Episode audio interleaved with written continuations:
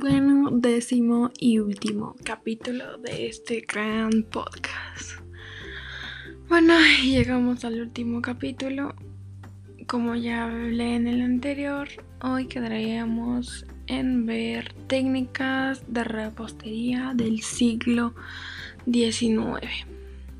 Bueno, y se preguntarán qué quiero decir con esto. Pues básicamente se trata de la manera en la que se hacen los postres, ya que para la mayoría se necesitan saber cosas como la temperatura, qué instrumento utilizar y así. Y muchas de estas técnicas se relacionan con nuestros antepasados, ya que ellos crearon las bases para estas técnicas. Bueno, ya sin más introducción, empecemos. Empezamos con la esferificación, técnica de cocina molecular que consiste en la gelificación controlada de un líquido que sumergido en un baño forma esferas. Este se utiliza en mayoría para decoración de postres, pero requiere una gran precisión y técnica. Bueno, llega la emulsificación. Esta técnica consiste en crear espumas muy ligeras llamadas aires usando un emulsificante. Este también es utilizado para decorar, pero muchos lo utilizan para agregar una nueva textura al postre o más sabor. Obviamente agregándole un sabor a la espuma.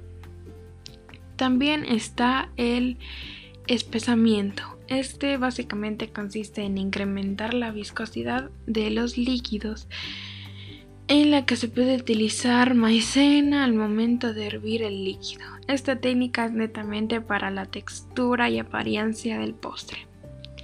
Ahora hablamos un poco más de las masas. Empezamos con una a la que ya hemos nombrado antes varias veces, que es el hojaldre. Como ya expliqué la anterior vez, esta masa es complicada porque requiere estar muy fina y en capas. El repostero empieza con una gran masa a la que tiene que estirar muy finamente sin romperla.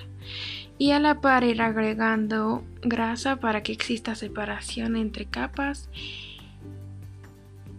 mm, para poder disfrutar al momento de comer. Bueno, y con esta información terminamos este décimo capítulo y a la vez este gran podcast. Mm, bueno, eh, se aprendió mucho sobre postres, pastelerías, reposterías, técnicas, etc. Y aprendimos que sí existe una relación entre la historia y la repostería. Bueno, muchas gracias por haber escuchado todos estos capítulos y haberle puesto atención a este gran, digamos, emprendimiento. Bueno, muchas gracias por escuchar.